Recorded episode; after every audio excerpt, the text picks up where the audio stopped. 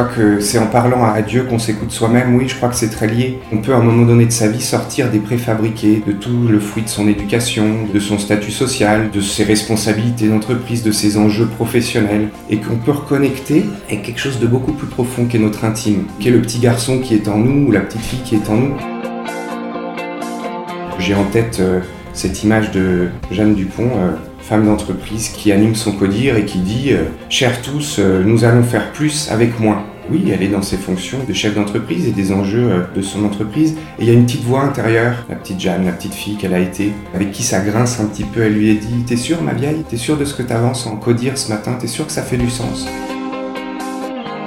Je nous invite à retrouver la petite Jeanne qui est en nous, qui est euh, pas dans l'ego, qui est pas dans le mental, qui est cette voix qui sonne juste et qui est au même endroit que Dieu, que la place que l'on peut laisser à Dieu en nous.